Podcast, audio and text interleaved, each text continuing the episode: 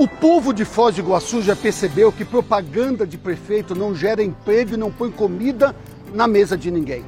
Enquanto os prefeitos estão mais preocupados com a promoção pessoal e gastam milhões em propaganda, os problemas da cidade e da nossa gente aumentam todos os dias filas para o atendimento médico, hospitalar e exames, crianças que deixam de ser matriculadas porque não há o acompanhamento da prefeitura para convocar as famílias para a matrícula, aumento dos casos e mortes por causa da dengue, transporte público caro e de péssima qualidade.